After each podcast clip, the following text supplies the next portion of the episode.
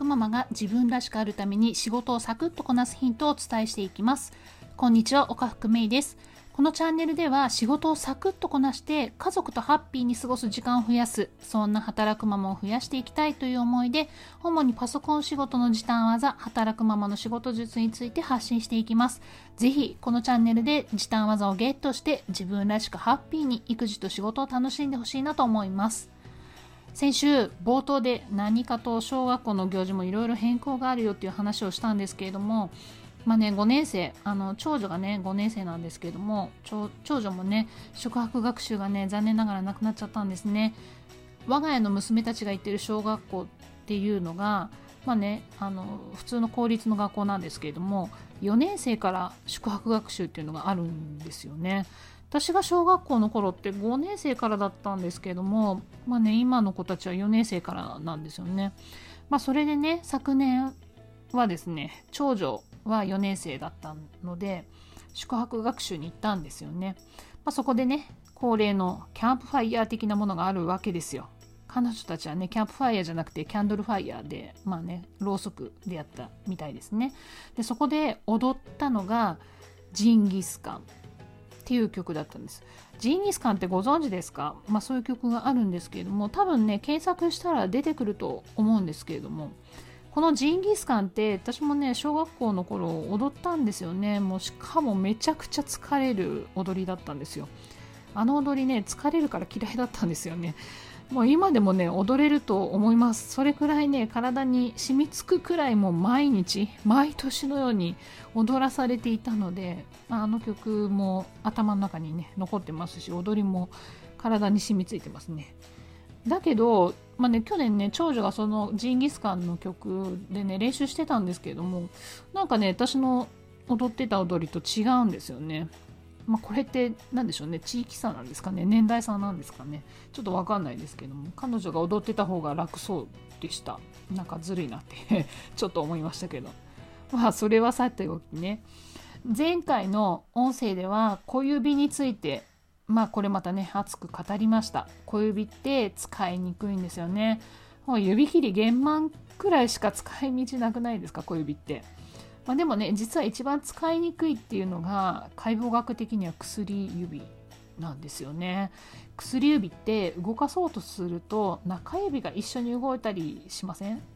ちょっと後で見てみてほしいんですけれどもあの動かしにくいんですよ。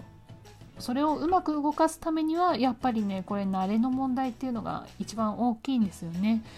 パソコンのタッチタイピングでは、まあ、作業とかね和行とか日本語だったらね。などでは、まあ、左手の薬指っていうのをたくさん使うんですね、まあ、あとはねちっちゃい文字あのちっちゃい「あ」とかちっちゃい「う」とかちっちゃい「つ」まあ「つ」はちょっと違ったりしますけれどもまあそれとかねそういうのを全部左手の薬指でたくさん使っていくんですね。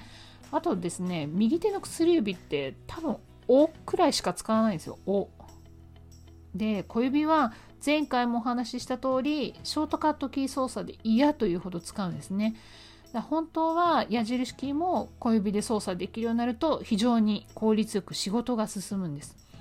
で指って普段生活している中で動かしてるような感じするじゃないですか。でもねこれ意外とね使われてないんですよね。だから使わない指って退化しちゃうんです。でやっぱね薬指が一番ねタイピングの中でなかなかね使いづらい動かしにくい割にはあまり使わない。だからこそエアー練習でもいいので毎日指を動かす練習を5分でもね10分でもしないと指ってね鈍ってきます。私ねあのちょっと話がずれますけれどもあの中学高校と吹奏楽部だったんですよ。やっぱりね楽器も1日吹かなかったら3日分退化するよというふうにね吹奏楽部の顧問の先生に言われていたのでもうほんとね毎日のように練習してましたね。それこそもう休みもないお盆休みはなかったですね。お正月休みもほんと三が日ぐらい、まあ、年末も休みありましたけどもそれぐらい練習してましたね。だから本当そのぐらい練習しないとダメだよというふうにね言われてましたね。まあよくね習慣が定着するまでに3ヶ月かかるよっていう風にね言われるんですけれどもやっぱねこれパソコンも5分でもね10分でもいいんでタッチタイピングの練習をするのが当たり前になってくるとこういうね練習が苦じゃなくなるんですよね不思議とね、まあ、そうするともっと上手くなる。ね。上手くなるからもっと練習する。そうするともっと上手くなる。とまあねこんな感じで良いスパイラルにね入っていきますので初心者の方是非ね諦めないで練習していただきたいなと思います。ということで今日のお話はここまでにします。また次回お会いしましょう。今日も素敵な時間をお過ごしください。働くママのパソコン仕事時短術チャンネル岡福芽衣でした。